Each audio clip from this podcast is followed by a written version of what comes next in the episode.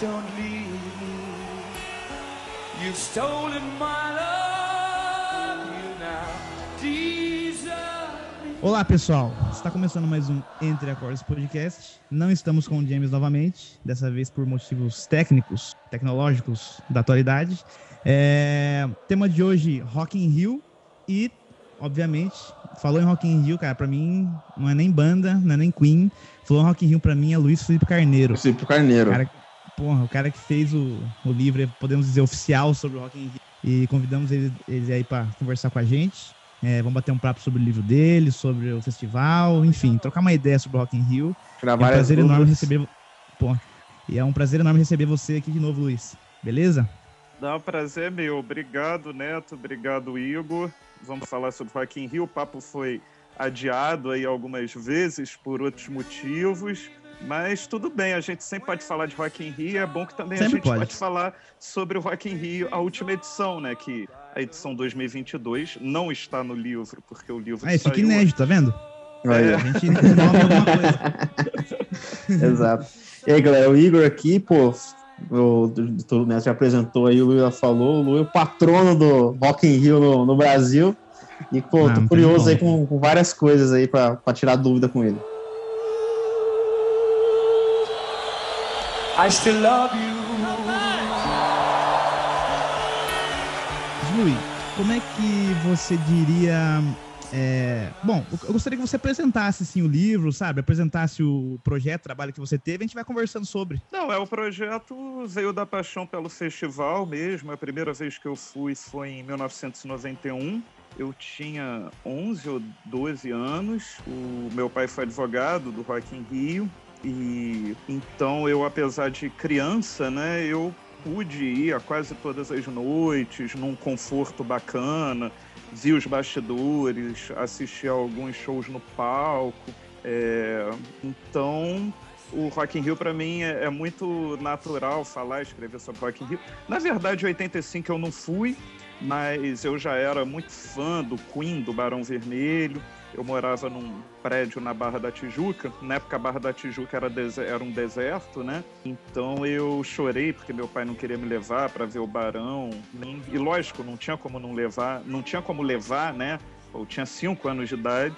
E um dia minha mãe foi no meu quarto e falou: Ah, hoje eu vou te levar ao Rock in. Eu falei, ué, como assim? Aí ela me levou na varanda, a gente morava no 26 andar, e como a barra era deserta, dava para ver lá um, um buraco no meio do nada que parecia uma nave espacial, né? Saindo aquelas nuvens, pro- aquelas luzes para o céu. E esse foi o meu primeiro contato com o Rock in Rio, né? 85. Aí em 91 eu fui quase todos os dias. Em 2001 eu estava naquela idade perfeita, porque eu tinha 21 anos de idade, então dava para encarar aquilo, chegar lá de Nossa, manhã e sair depois do último show, sem maiores problemas, sem a coluna reclamar. E então sempre gostei de Rock in Rio. Aí uma vez é, um advogado que trabalha no escritório do meu pai falou: "Ó, a gente está dando uma geral aqui no arquivo, jogando um bando de coisa fora, e eu achei uma pasta, todas as reportagens do Rock in Rio de 85, os jornais da época. Aí ele falou: "É, posso jogar fora? Eu falei: não, eu quero, um dia pode ter alguma utilidade, né?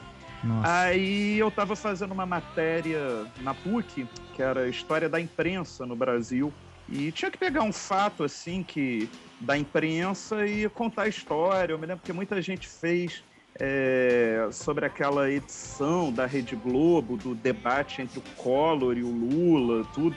Tava todo mundo fazendo sobre política. Eu falei, bom, é, eu acho que é uma boa fazer sobre o in Rio, porque eu posso ler aqueles jornais que eu tô há anos querendo ler.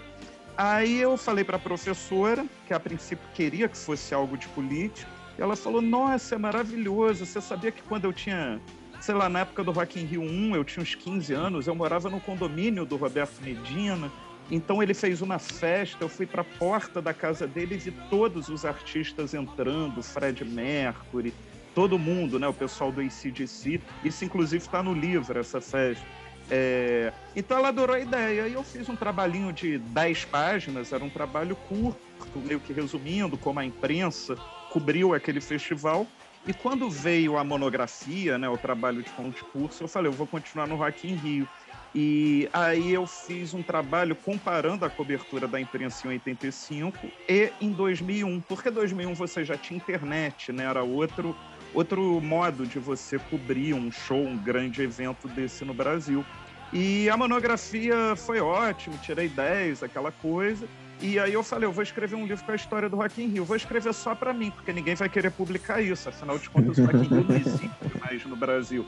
Aí quando eu estava no meio de tudo isso, anunciou a volta do Rock in Rio, né? Isso, a minha monografia foi entregue, acho que final de 2010, se não me engano. E me lembro que eu entreguei no dia que eu fui para São Paulo ver o ACC no Morumbi. Acho que foi 2010, deve ter sinalzinho. E aí eu. É com a vinda do Rock in Rio, aí eu comecei a entrar em contato com vários artistas, entrei em contato com o Roberto Medina, e aí o livro ficou pronto, eu entreguei para o Medina, assim, ah, dá uma olhada, tudo. E ele nem leu, ele entregou direto para a editora. E aí a editora Globo, hoje Globo Livros, né, quis publicar. Aí tivemos as edições de 2011, 13, 15, 17 e 19. E eu mandei um e-mail para o Mauro Palermo, que é o diretor da Globo Livros. Ele já era na época da primeira edição, já tinha alguma relação com ele. Aí eu falei, eu vou mandar esse e-mail, mas sei lá, se bobear nem vou ter resposta, né? Pô, em três minutos veio a resposta, vamos fazer a atualização. E foi um trabalho de maluco, porque isso daí deve ter sido, sei, foi em outubro, porque foi quando teve a Bienal. Não, a Bienal foi em novembro isso. E, e para fazer o livro eu tinha que entregar ele pronto no dia 28 de fevereiro, né? E, então trabalhei bastante. Me lembro que eu passei a madrugada do ano novo trabalhando, assim, mas com maior prazer, né? Então a história do livro é essa, agora está atualizado, né? Vai, quer dizer, já desatualizou, né? Porque 2022 já passou, mas até 2019 tá tudo lá, todos os shows, fiz, fiz questão de citar todos os shows, todos os artistas, Palco Mundo, Palco Sunset, é, Tenda Brasil, Tenda Raízes, sabe? Então ficou bem completo. Era o livro que eu sonhava escrever do Rock in Rio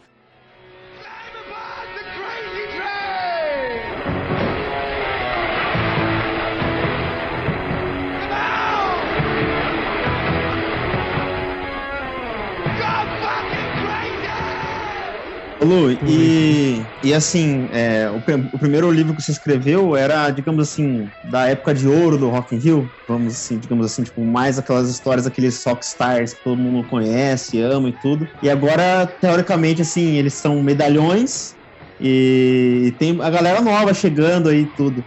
Eu queria saber como que você encarou também essa parte, tipo, de, digamos assim, é procurar histórias que fossem cativar o mesmo público que, que procurava essas, esses, esses rockstars daquela época, é, cativar esse, o mesmo público que, que, leu o seu primeiro livro para ler esse segundo livro, mesmo que esses pessoal agora estejam mais velhos e tenham esse, esse, esses artistas novos chegando aí também.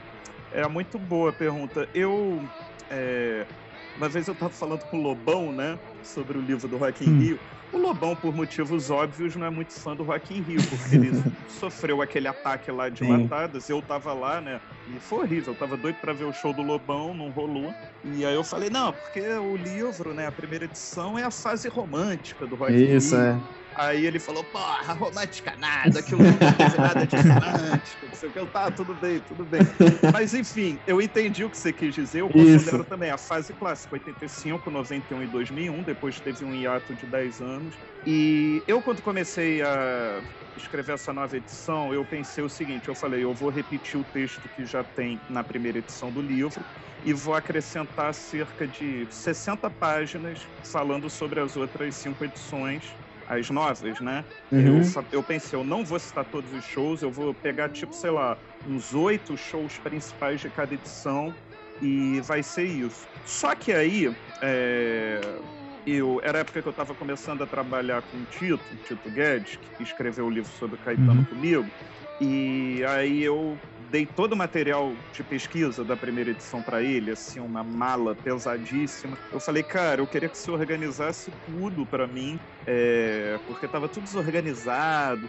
É, e queria que você completasse a pesquisa, esse 591 2001. Vê o que, porque hoje você tem internet, é mais fácil fazer uma pesquisa, uhum. é mais prático.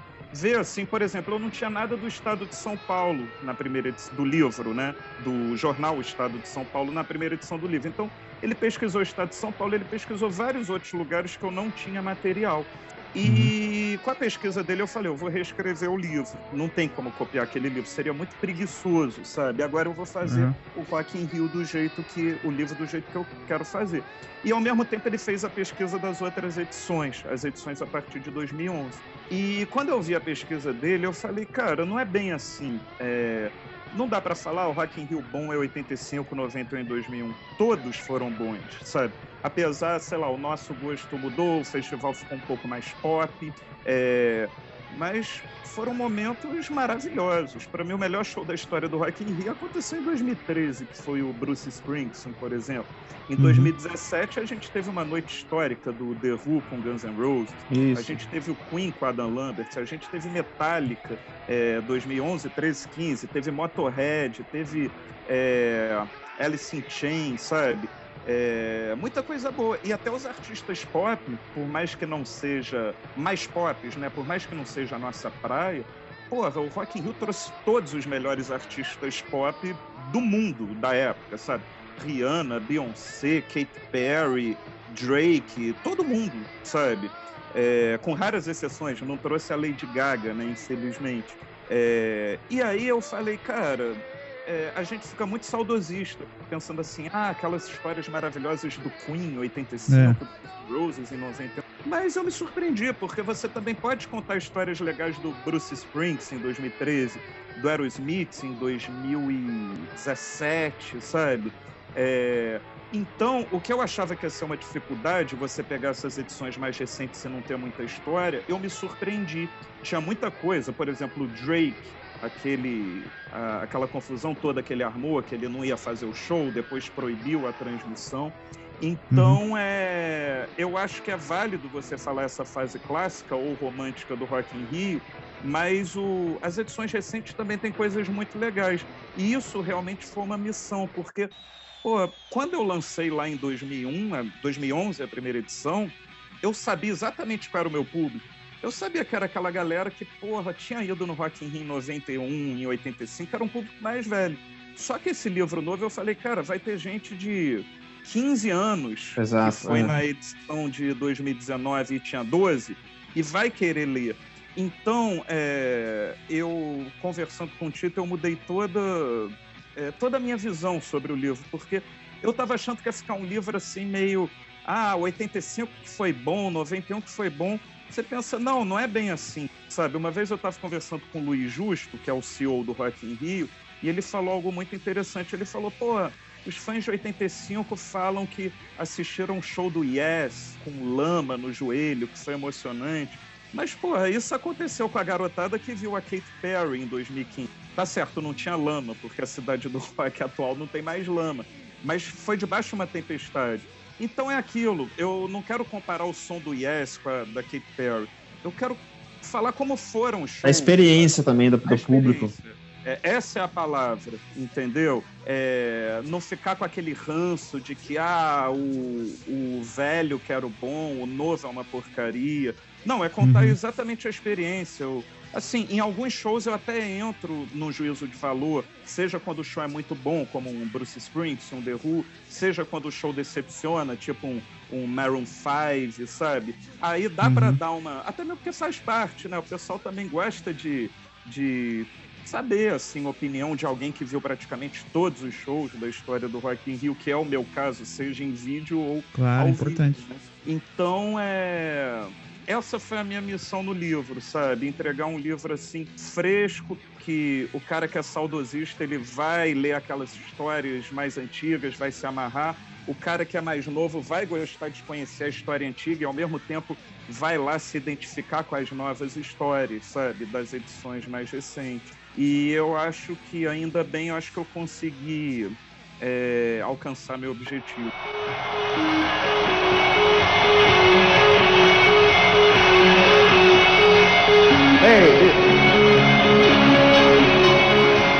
Isso é uma das coisas que a gente.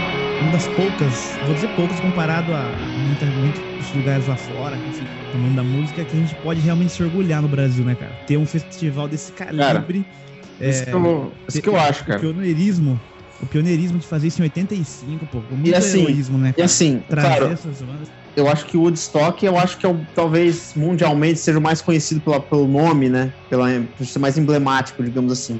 Mas eu ainda tenho pra mim que o Rock in Rio, na minha opinião, é o maior festival de música da história, cara. Trouxe muita Eu coisa, sabe?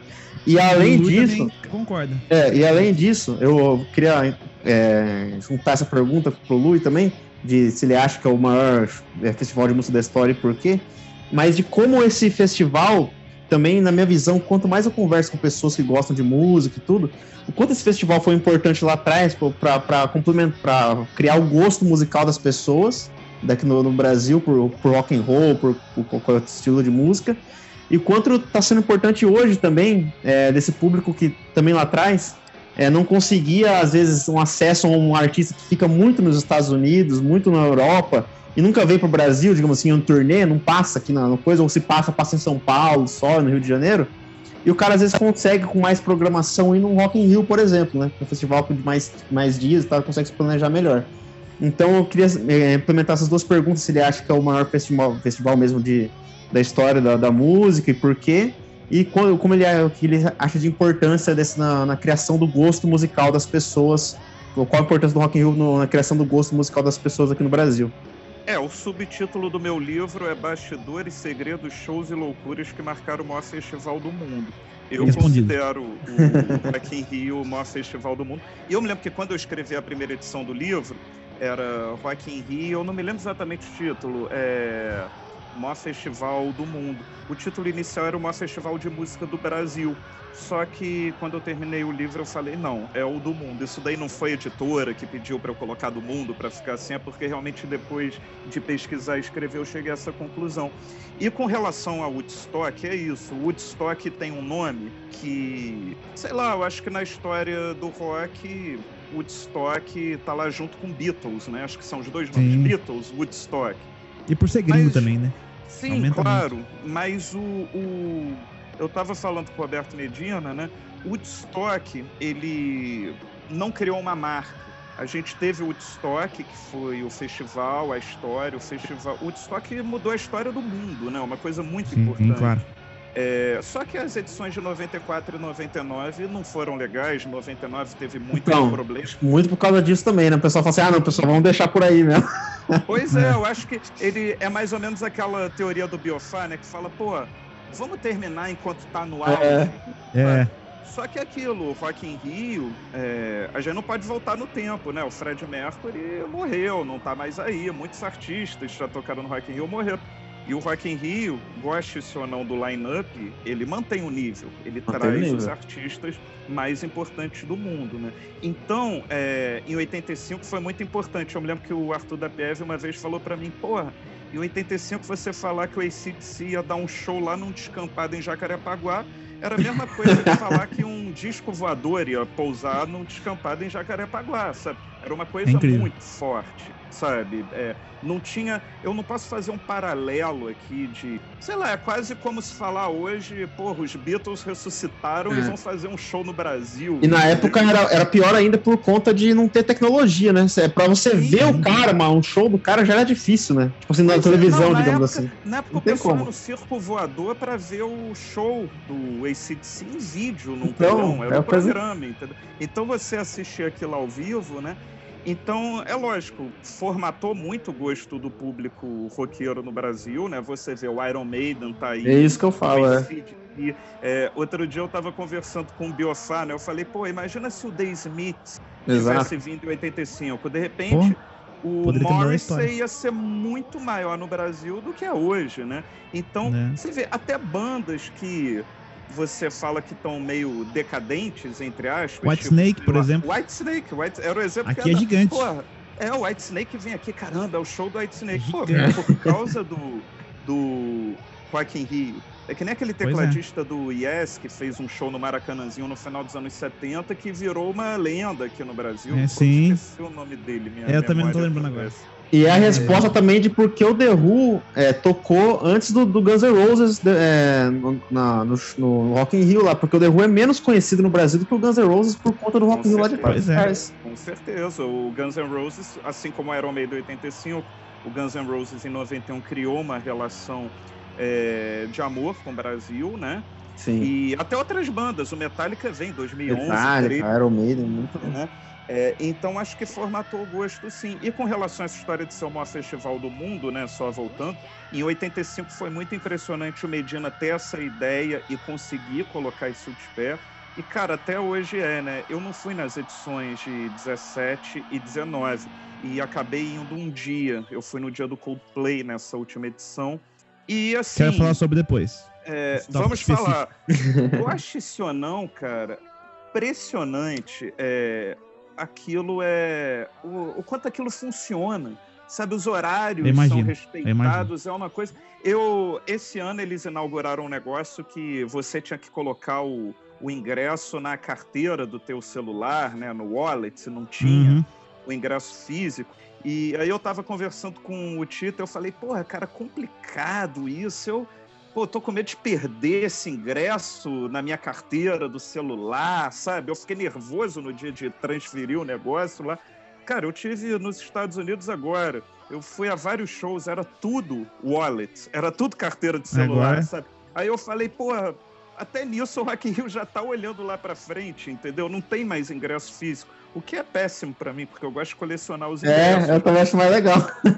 É, Pois é, não dá não. Então, eu acho que o Rock in Rio é muito impressionante. Eles é uma coisa, todo horário certinho, horário tal, tem lá uma queima de fogos, aí depois entra uma banda no palco, entra no outro, aí tem não sei o quê. Então, realmente, o, o Herbert Viana, acho que foi em 2019, ele falou no final do show, pô, agradecer aqui aos organizadores que colocam um pedacinho de primeiro mundo no Brasil, Hum. né? Porque é, realmente o Rock in Rio é um festival. Eu nunca frequentei, eu nunca fui a um festival lá fora. É, eu não sou, Eu já fui. eu não tenho mais muito saco para festival, sabe? Eu fui no Rock in Rio porque eu escrevi o livro, queria ver como é que tava lá. É, mas eu não sei se o festival lá fora é tão organizado quanto um Rock in Rio. Eu imagino que não. Eu fui em uma fora que teve como headliner, o- eu esqueci o nome, um de verão em Londres lá, no Hyde Park. E tinha, é, tinha como, como headliners lá o Neil Young Bob Dylan. Sei. E realmente é muito organizado. É muito também pelo povo.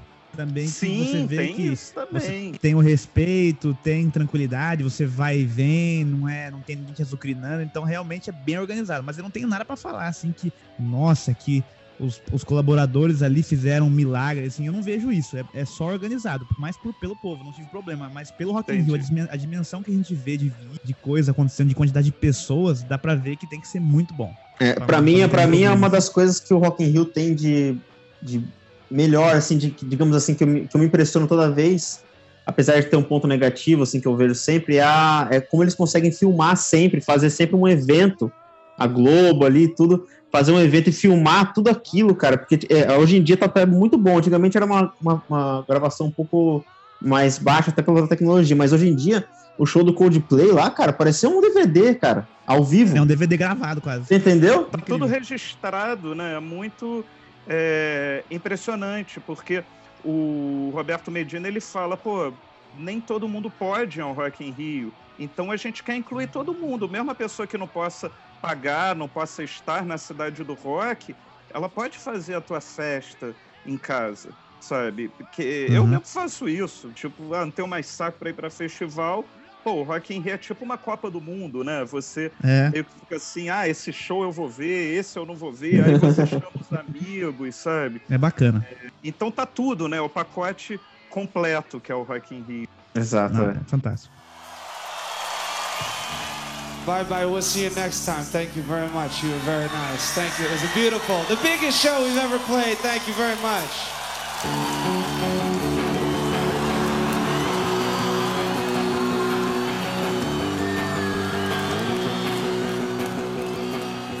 E você tem alguma edição mais favorita, vamos dizer assim, Luiz? Uma edição assim, mesmo que você não foi, que você tem mais carinho, fala, "Ah, essa edição aqui, puta, eu guardo aqui, eu gostaria de ter ido, eu gosto muito de ter ido.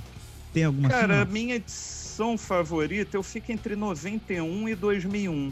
É, porque são histórias pessoais muito boas, assim, sabe? Uhum. 91 eu era o moleque lá, como eu falei, de 11, 12 anos, vendo aquilo pela primeira vez. Eu acho que uma melhor line-up da história do Rock in Rio é 91. Você colocar uhum. Guns N' Roses no auge, Prince, George Michael, dois dos maiores artistas do mundo, e Nexus, que na época era uma banda que estava é. lá meio que rivalizando com U2 porra, você traz Joe Cocker, Santana, né? Ícones forte, de, né? de Woodstock. Não, não vou nem citar os artistas nacionais, sabe?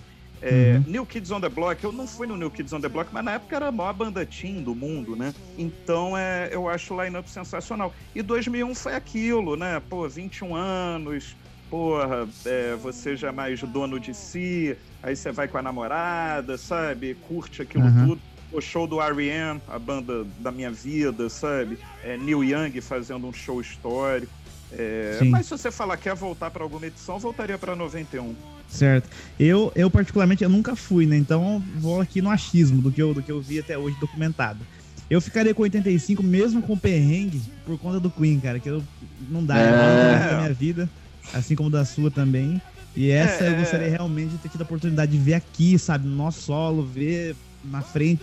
Essa é bacana mesmo. Sei lá, acho que eu gostaria. É, você, eu, eu, vou, eu vou reformular minha resposta. Já que eu tava em 91 e 2001, então prefiro voltar pra 85. Vamos todo mundo junto. É, porque e 85 ainda tem uma coisa, cara, porque é, eu acho que para você escrever um livro, sobre uma biografia de uma pessoa, ou, sei lá, um livro histórico como o do Rock in Rio, é importante que você conheça muito bem o cheiro da época. É. É, em 85 eu tinha 5 anos, eu não fui aos shows. Mas, cara, eu sei qual é o cheiro da época. Eu consegui colocar o 85 no meu livro. As pessoas uhum. que foram em 85 me falam: caramba, cara, eu me senti no festival.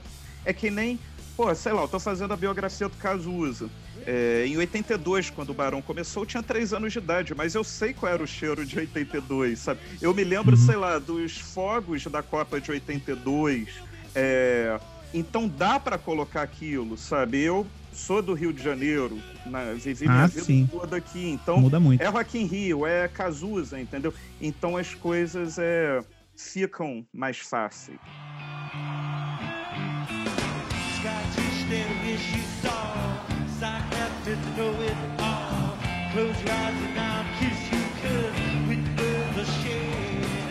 Viu, deixa eu fazer uma, uma uma pergunta. O que, que, você acha dessa história de, por exemplo, Rock in Rio Portugal? Ah. Um exemplo. Esses Rock, o Rock in Rio, se eu não me engano, é só lá que tem? Rock in Rio Lisboa. Eu não sei. Não, tem Lisboa, atualmente só Lisboa, mas teve Madrid, algumas edições, e teve uma edição em Las Vegas, nos Estados Unidos. Uhum. É, o livro fala sobre as edições brasileiras.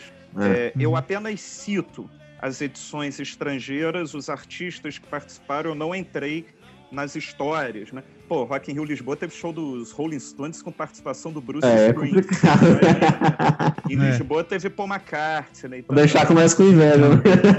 Pô, cara, eu acho legal, assim, é... eu acho que Lisboa tem muito a ver, entendeu? Afinal é. de contas, pô, Brasil, Portugal, é a mesma língua eu acho legal e eu acho que é graças ao Rock in Rio Lisboa que o Rock in Rio voltou ao Rio, uhum. porque eu acho que Verdade. a primeira edição foi 2004 e o, o Medina, eu acho que com o tempo viu, porra, dá para levar esse esquema pro Brasil, uma coisa bem mais profissional, sabe? Então eu acho legal, assim, eu acho que o Medina viu, nunca conversei sobre isso com ele, mas eu acho que ele viu que Estados Unidos não deu certo porque Estados Unidos é complicado, ah. né? Os artistas já excursionam lá, então Sim. deve ser difícil colocar. E vem um festival brasileiro, o que, que esses caras estão fazendo aqui, entendeu? Mas é, eu acho que Lisboa é bem legal. Tem um amigo meu, João Vitor, que está morando em Lisboa. Ele foi agora no último, falou que é muito legal, muito organizado. Parece uma colina lá, então parece hum. um imenso piquenique, sabe? É... Durante alguns anos eu alimentei assim essa ideia de um dia assistir um Rock in Rio em Lisboa, sabe? Deve ser interessante. É, eu não sei muito o que pensar. Ah, eu não sei, que se lá fora eu gostaria. Acho que você pode inventar outro nome, sei lá. Mas fica muito Rock in Rio em Lisboa, não faz, sei lá, não faz não, muito sentido. Mas, mas, é que virou é a marca, gente, né? É. É o que a gente tá falando, é uma marca. Se É a marca, né? Lisboa, não vai ser nada. Não vai ser nada, né?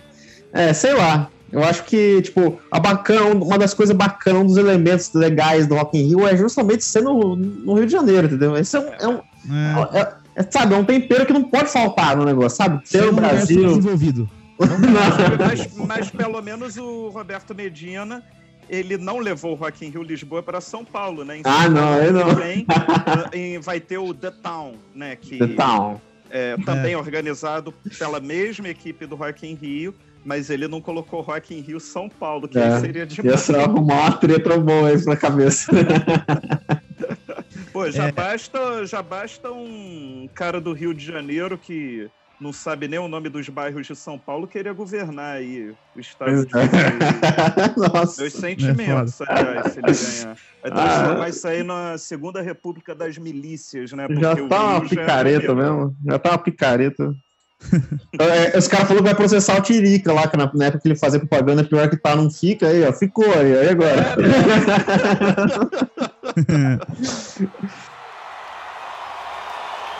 Olá, Brasil!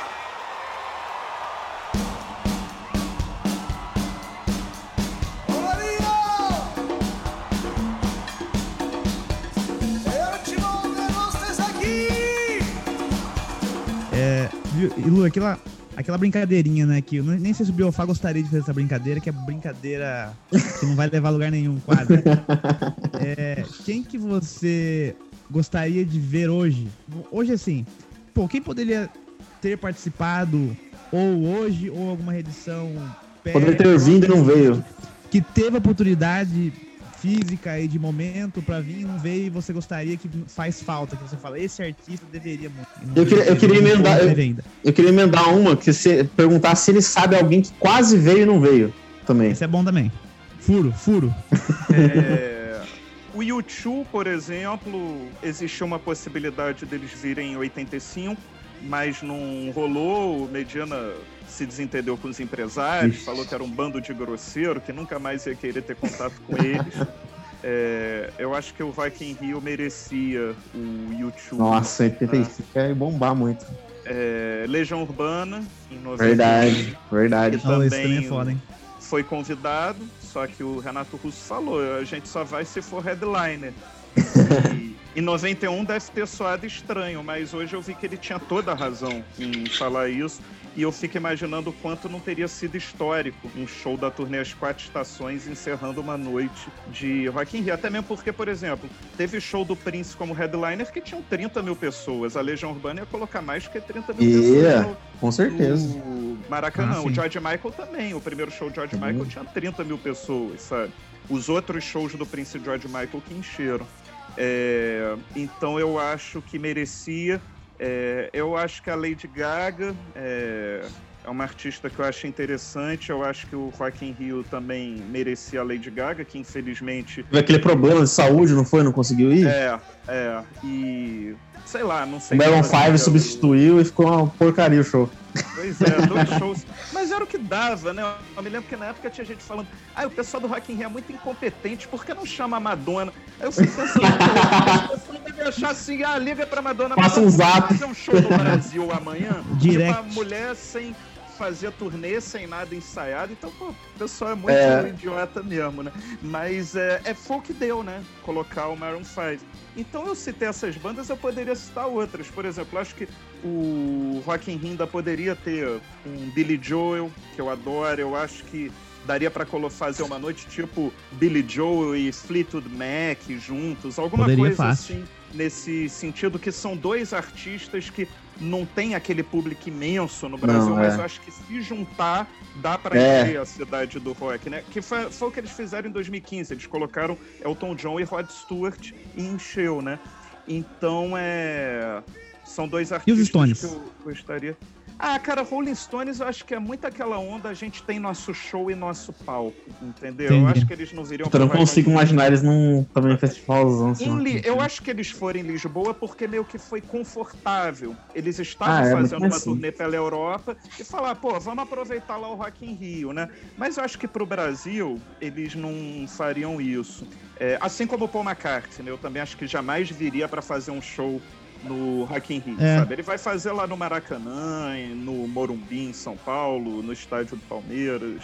E você falou de artistas, né? Por exemplo, em 2011, o Medina queria, porque queria trazer o Simon e Garfunkel. Uhum. É, Só que não rolou porque era um cachê assim, seria o maior cachê da história do Rock in Rio. Não tinha como pagar, né? Eles queriam Que isso. uma fortuna.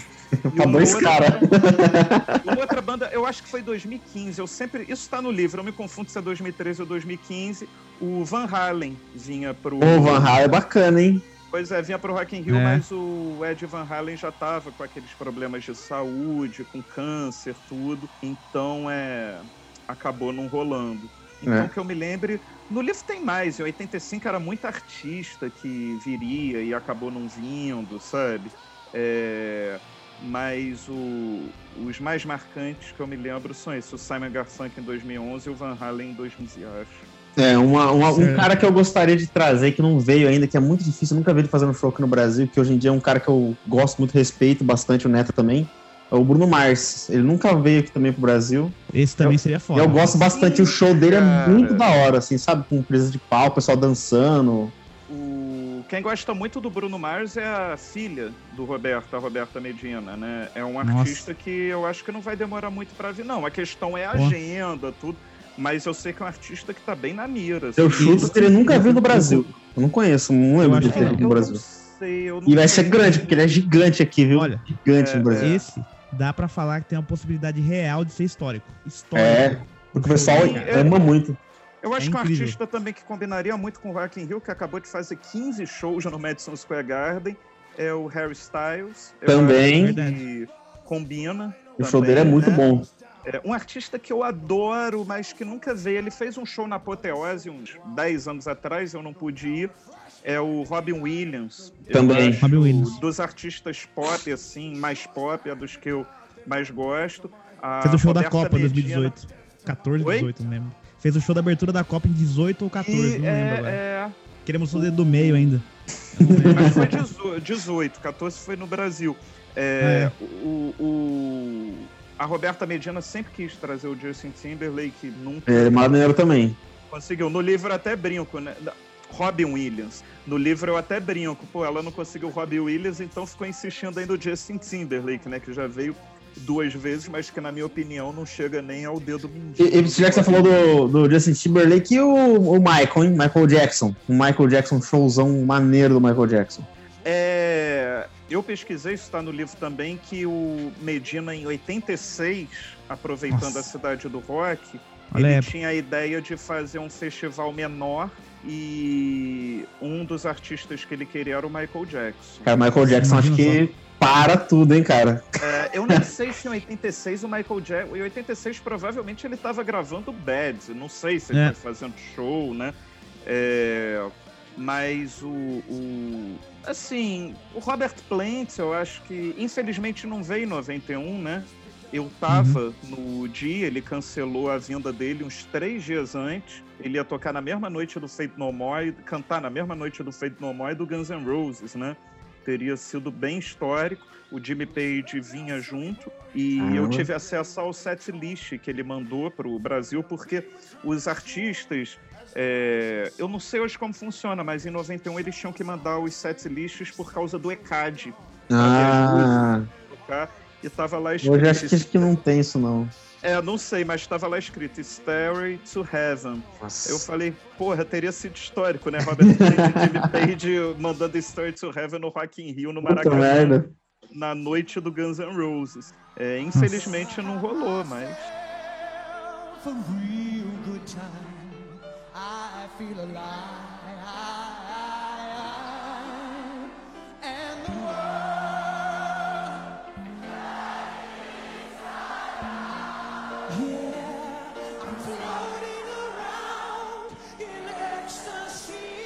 Lui, eu vou, vou pedir um. Só uma história, tá? Só uma, não vou ficar pedindo pra contar o livro. É, sabe aquela historinha para apetecer os ouvintes? Apetecer. Vai deixar com coceguinhas. É, uma historinha assim, só uma, um relato aí do livro Uma É, Passagem tem- que você achou bacana aí, que. Uma curiosidade, uma coisa ah, da sua tem pesquisa. muita coisa, sei lá, 85 tem o Rod Stewart fazendo competição com as meninas da Go Go's pra ver quem cheirava mais, sabe? Nossa, É. Competição. Tem a história. Bacia tem de o- coca. o Fred Mercury que se apaixonou pelo motorista brasileiro da Rede Globo que atendia ele, aí eles Caramba. terminaram no La Mole, que é um Fall in Love. É. tradicional aqui do Rio. Tem o sino do ACDC, que é, era um sino de sei lá quantas toneladas de aço, que tinha que ficar pendurado no teto, aí tava lá no contrato que se o sino, se não tivesse sino, não ia ter show, aí o sino veio, o sino veio pelo navio, aí Porra, todo mundo teve que ir lá na alfândega liberar, que ninguém queria liberar o sino. Aí quando vão mont- colocar o sino no teto do palco, falam, não tem como colocar porque o teto não palco aguento. vai desabar. Dá uma música. Faz no piano aí, pão. pão. É, não, e aí chegou, porque o, o barulho do sino era mecânico. É, o sino era só instrumento. É, cinematográfico. Aí chegou o Mário Monteiro, que era o cenógrafo da Rede Globo, que montou o palco do, do, do Rock in Rio de 85 e 91. Aí ele chamou o pessoal da Rede Globo e falou, galera, esse é o sino do ACDC, vocês têm que construir um igualzinho de Isopor. isopor e gesso, sabe? Aí construíram igualzinho, colocaram lá. Aí o show rolou, aí no final, quando o ACDC tava indo embora, resolveram falar pro empresário, porra, ó, a gente usou o sino errado. Aí o Medina ficou morrendo de medo, porra, você fala isso e os caras vão criar o maior problema, sabe? Mesmo depois do show, né? Mas o empresário falou, não, a gente tem esse problema em todo mundo, a gente pode levar o sino com a gente. Então eles ainda Caramba. levaram o sino do Mário Monteiro pro resto. Mandar pros caras fazer, os caras da- do, do, do sambódromo fazer, os caras fazem meia hora o sino dos caras. Pois é. Não, e tem, e tem várias outras histórias. O Guns N' Roses em 91, o jantar do Axl Rose. Esse é clássico, O né? pessoal da faxina. É, É, quando macarrão. terminou o show, a jaqueta branca dele, com o logotipo do Guns N' Roses, ele jogou e ficou perdido. Então ele teve que ir de cué, ficou de cueca no palco procurando a jaqueta com o Maracanã já vazio, né? Então, isso que é muito legal. É, a proposta do livro foi essa. O Arthur da Peve, que escreveu A Orelha, ele, eh, ele leu o livro e sintetizou tudo, né? Ele falou aqui, né? é, não existe só uma história do Rock in Rio. Existem ao menos três. A história do festival propriamente dito, aquele que ocorre no palco, que é o que eu conto. Eu falo sobre os shows, né? A saga da produção, que faz o is Who do pop rock mundial nos últimos 37 anos, que eu conto também, que é exatamente essa história das contratações, dos perrengues, né? E também a crônica da passagem pelo Rio, dos astros e suas manias. Sejam mil rosas compradas, centenas de toalhas brancas ou 20 quen- quentinhas de comida kosher. E é exatamente isso. O livro tem esse tripé, entendeu? E o que eu acho mais interessante, o que me dá mais prazer em contar a história é exatamente essas andanças. As Pô, isso que é fofocas, por assim dizer, dos astros no Rio, né? Quem É o teve diferencial, né? de barriga, quem cortou cabelo, Cara, quem isso foi é bacana, cara. tal, né? Eu acho que isso faz a diferença.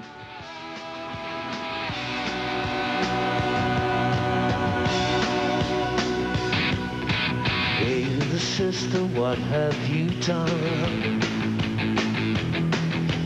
Hey, little sister, who's the only one? Aí eu queria perguntar pro Luiz se ele, pô, não foi nesses agora, mas em 2022 você foi, né, por causa do, do livro.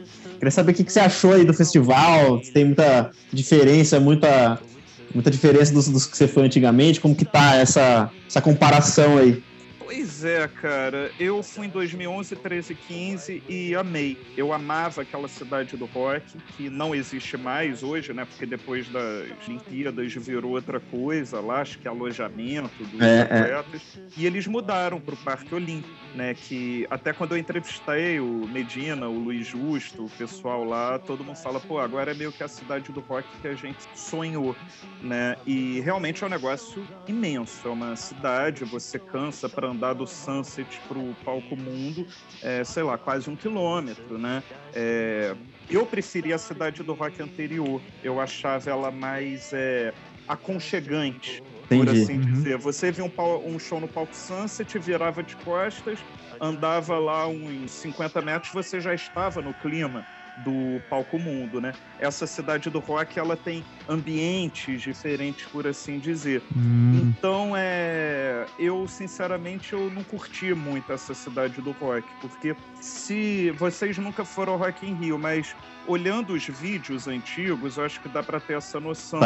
A, a cidade do rock de 85, 2001 e depois a de 2011, 13 e 15 é como se fosse um ovo, né? Uma coisa assim oval, com o palco no naquele na parte mais larga da extremidade do ovo. Então você, eu assisti o show do Metallica com o Biofar, porra, o palco lá e a gente sentado comendo um baldinho de frango, vendo o show todo, escutando tudo muito bem, sabe? Porque a gente tinha uma visão diagonal do palco, na diagonal, embora um pouco distante, mas você via, acompanhava tudo, você se sentia integrado.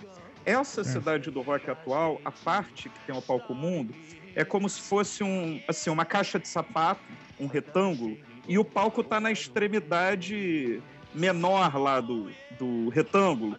Então, para você assistir o show, conseguir assistir, você tem que estar perto do palco. É, Ou seja, você tem que estar no perrengue. tá no Eu não perrengue. tenho saco Nossa, para estar no cara. perrengue. E eu acho que um festival desse tamanho não tem muita graça você estar no perrengue, entendeu? A aham. onda é você, a não ser que você seja muito fã, aí você vai ficar lá espremido na grade. E se você ficar lá atrás, onde não tem perrengue, você não, Não escuta vai nada. É, escutar direito e nem enxergar o palco.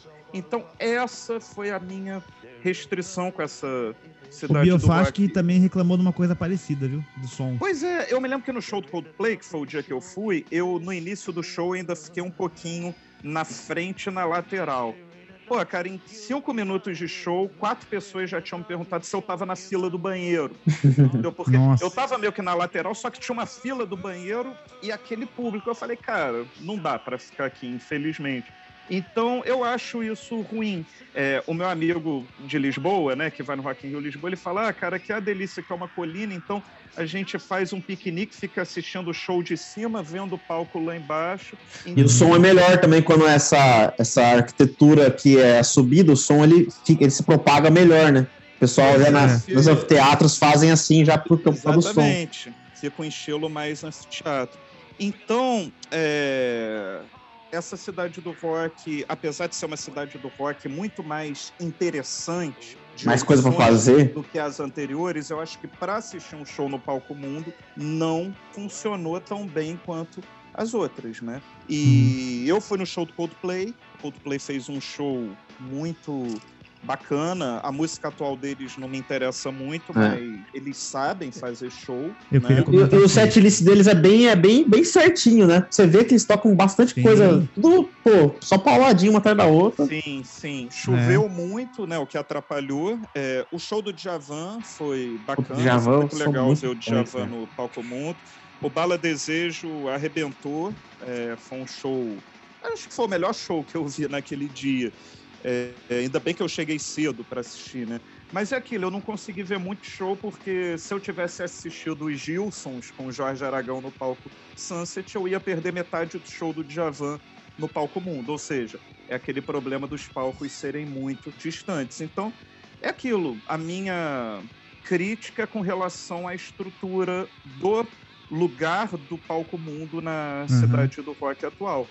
Porque em termos de show, de organização, sabe?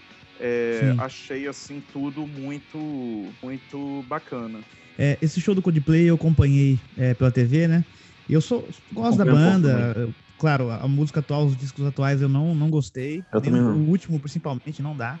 É, mas gosto bastante de muita coisa. Acho a voz do Chris, do Chris Martin muito interessante, É. muito bacana o, o timbre dele. Timbre dele, né? E, é, cara, esse show, sinceramente, assim, eu achei impressionante. Impressionante, assim, ó. Pra mim, foi é quase, quase que dá pra colocar como um show histórico do festival. Eu colocaria, eu colocaria, cara. Pelo- A- Até pela repercussão depois, cara. Todo mundo falando, Sim. andava os galzinhos. E a chuva, né? A chuva Também. também, Então- acabou dando uma. Mas é, eu não sei se vocês já viram o DVD deles da turnê anterior, que foi até gravada em São Paulo, no Não. Allianz Parque. Já é muito impressionante, sabe? Aham. E esse é impressionante. Você vê, o Coldplay colocou um palco B na cidade do rock, né? O que não Uhum. é comum. Não sei se algum outro artista já chegou a colocar é, esses artistas mais do lado pop, de repente colocaram, Uhum. não tenho recordação. É, Então é, foi um A show parada muito pulseira, né? Super a interativo. pulseira, Muito sabe? bonito de ver, assim, né? E, e foi curioso, cara, porque. Bom, essa história não tá no livro, porque aconteceu depois, né? É, Fazer um apêndice lá. é, bom, acho que não vai ter mais nova edição do livro, porque daqui a 10 anos, não sei nem se eu vou estar vivo e não sei se eu vou Ô, louco, vai tá assim. Ó, vai, vai. Vai sim. Mas é, no dia seguinte do show, tava no restaurante com a Gabriela aqui no Leblon e o Coldplay chegou todo no restaurante Nossa. no dia seguinte, né?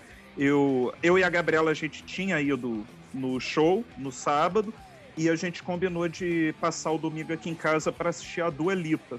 E antes a gente foi almoçar no restaurante e aí entrou todo o Coldplay, o guitarrista da banda fei, tava fazendo aniversário, tanto que o Chris Martin falou isso durante o show. Então eles foram comemorar o aniversário lá no restaurante. Eram os quatro da banda com mais uma pessoa. Eram só cinco pessoas na mesa.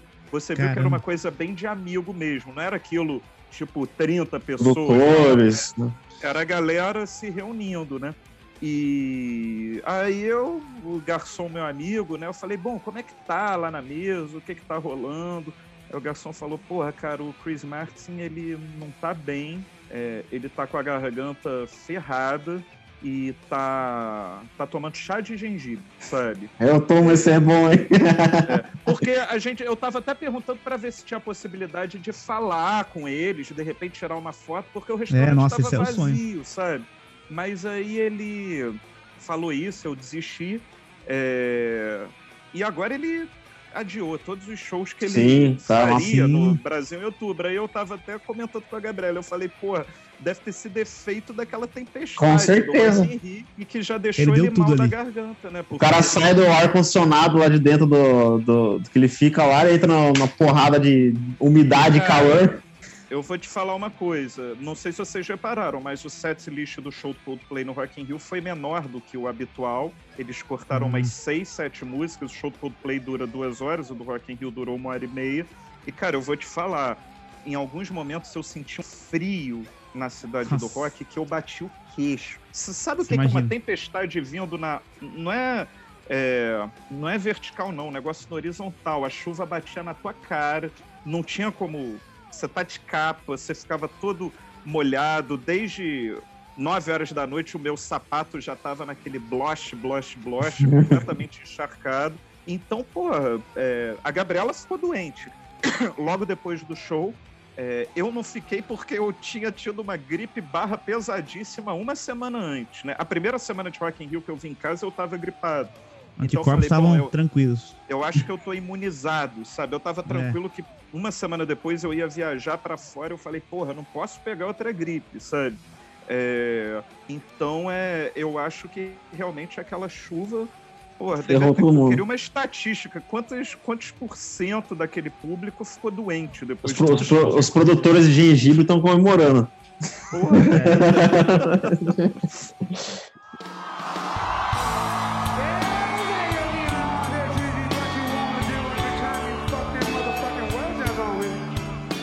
Uma última pergunta, vamos dizer assim. Vai, eu sei que tá bacana aqui. Ficaria mais cinco horas aqui, mas foi foda. assunto não Tem uma hora, falta. uma hora né? tem que acabar. É, como que você vê o futuro do festival, assim, em termos de. Fala o que você quiser, por exemplo. Você ouve alguma conversa de alguma coisa que pode acontecer, um rumo, ou uma coisa que você enxerga analisando o que você tá vendo? Você consegue ver alguma coisa pro futuro? Se vai ser duradouro? Enfim. Olha, isso deu um papo que eu tive muito. Tava conversando com o Tito na época, a gente viu vários shows juntos aqui em casa. É, Eu não sei, cara. É, Eu acho, minha opinião, que essa história de você ter um headliner por noite vai acabar muito em breve. Talvez na Uhum. próxima edição já acabe, porque isso foi um papo até que eu tive com o Roberto Medina. Cara, existem pouquíssimas bandas no mundo que lotam o Rock in Rio. E como, como é construído o line-up do Rock in Rio? Eles pegam uma banda mega que vai garantir os sold outs. E o Uhum. resto eles vão colocando. sabe? É por isso que eu Uhum. falei, uma noite de Fleetwood Mac com Billy Joe. Seriam dois headliners, né? O Elton Sim. John com o Rod Stewart. Dois headliners, aí dá para encher a noite. Mas existem poucas, cara. Você tem, sei lá, um Red Hot Chili Peppers, que vai levar 100 mil pessoas. O Metallica, o Coldplay. O Guns N' Roses, última vez, eu acho que foi a última noite a esgotar, né? Mas tudo bem, encheu lá. É, E essas bandas, cara, elas... tão- A cada ano que passa, diminui. Mas né? é isso. os caras vão morrendo. E é aquilo, antigamente, você oferecia lá um milhão pro Iron Maiden vir, os caras vinham. Hoje, se você oferecer um milhão pro Red Hot Chili Peppers, cara, ah, cara, um milhão não vai sair de casa, não. Pô, não tô fazendo. Quer dois? quê. Sabe? Então, é, eu acho que isso vai ser uma dificuldade muito grande pro, pro um festival do porte do Rock in Rio ter sempre sete headlines. É por É, isso que tem a repetição. E você vê, bem ou mal, eles conseguem sempre dar uma atualizada. Esse ano eles trouxeram a Dua Lipa, o Justin Bieber, o Post Malone, que são artistas que nunca tinham vindo ao festival. O próprio Green Day, né? Então eles conseguem dar uma renovada, mas não é aquela renovada, né? Porque, porra, tem o Guns N' Roses, tem o Iron Maiden, né? É, por É. exemplo, você vai fazer uma noite de metal hoje. Quem é que pode encher o Rock in Rio? Só Iron Maiden ou Metallica. Se você Sim, colocar claro. o Megadeth como headline, Não. todo o Megadeth não, não tem um nome do peso do Rock in Rio, né? É. Então, é, eu acho que isso vai mudar. E, cara, vamos combinar o seguinte: se eles tivessem feito sete noites de Coldplay, ia esgotar as sete noites. Foi o que aconteceu nos, Não, aqui nos- caras nas não datas deles marcaram. no Brasil. É, os caras marcaram, sei lá, seis shows em São Paulo, não sei, dez em Buenos Aires, dois no Rio, tudo esgotado. É, então eu acho que isso vai mudar muito em breve. E, cara, Uhum. quanto ao futuro, não sei, eu até brinco com o Tito, né, que eu falo, pô, daqui a 40 anos você vai estar atualizando meu livro, porque eu não vou estar mais aqui, você vai estar. E aí a gente vai ficar sabendo como virou o Rock in Rio. Eu não sei se o Rock in Uhum. Rio vai virar um parque que vai ter um castelo com É. Fred Holograma. E, e tem outra, se o Medina vai querer continuar fazendo também, ou se as pessoas, os filhos dele, ou pessoas que estão É, próximas dele não. vão querer continuar administrando. É, o, eu acho que a família Medina vai estar sempre no Rock in Rio, né? Ah, a Roberta isso. Medina hoje ela já faz o trabalho que o Roberto Medina fez lá em 85, em 91, e eles Uhum. profissionalizaram muito aquilo, né? Você vê a partir de 2013, eu acho, eles contrataram um CEO, que é o Luiz Justo, que não tinha, né? Uhum. Então, pra mim, o Rock in Rio vai existir para sempre, assim como existe o Carnaval, sabe? Uhum. Enquanto o Rio de Janeiro ainda existir, eu acho que vai ter Eu Rock in enxergo Rio, assim mas- também. Mas assim, eu acho que a, a, a solução é igual você falou, por mais que, vamos supor, vai acabando essas bandas de medalhão pra continuar mantendo o nível de, de artistas mundiais, assim, globais, É. né? Artistas que são muito Sim. grandes. Igual a gente comentou dois aí que não vieram, o Harry, Harry Styles e o, e o Bruno Mars, que eu acho que É. gar- garantiriam duas noites aí de headline tranquilo, eu acho. É, você Ah, falou a solução, tô achando que você ia falar que a solução é alugar o Brasil. Pode ser também. Mas, é, mas é, é isso, a verdade é essa. É, sempre tem artista surgindo, de repente não são os nossos artistas prediletos. Por exemplo, eu não sei o que, que o Post Malone canta, mas Nossa, é, eu eu sei que não. é um sucesso. O dia eu tava vendo o Instagram do Madison Square Garden, ele tava fazendo show lá, é, tudo lotado, né? Mas os artistas novos estão aí, eu acho que sempre é, vai ter. De repente, o Iron Maiden de hoje vai ser o Coldplay de amanhã, né? Sei lá, a gente vai estar na edição 2044 e o Coldplay vai estar vindo pelo 12 Rock in Rio deles, É, entendeu?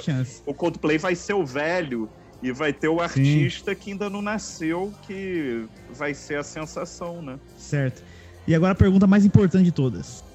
É, como, como nós fazemos para adquirir seu livro, Luiz? Quais são os caminhos que a gente tem hoje? Cara, tá à venda em todas as livrarias. O dia eu tava até na travessa, eu tava achando. Porque termina o festival e a gente sabe que o livro dá uma diminuída, né? Mas tava lá, tava na, nos lançamentos, então é muito fácil. A Globo Livros, Online, então, tranquilo? vende na Amazon.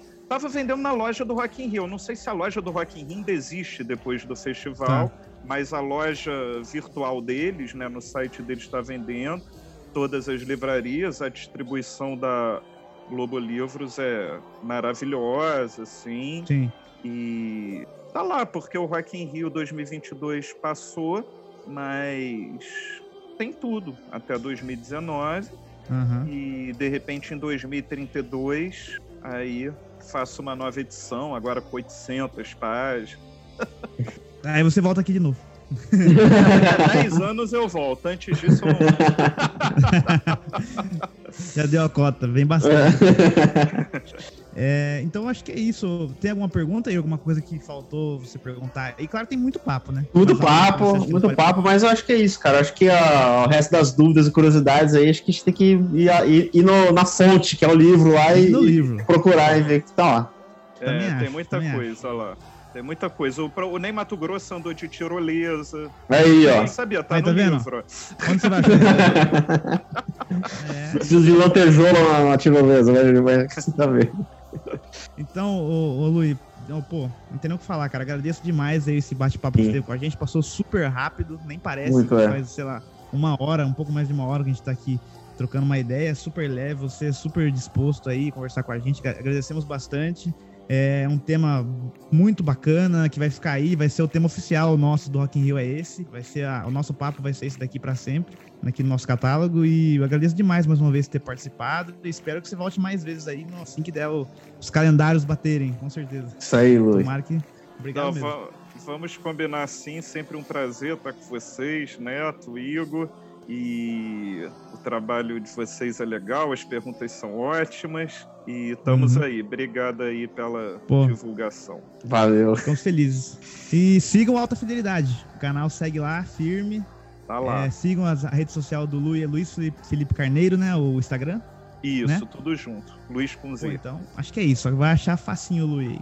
É. Então é isso, Lu. Brigadão. Até a próxima. Valeu aí. Eu que agradeço. Tchau, tchau.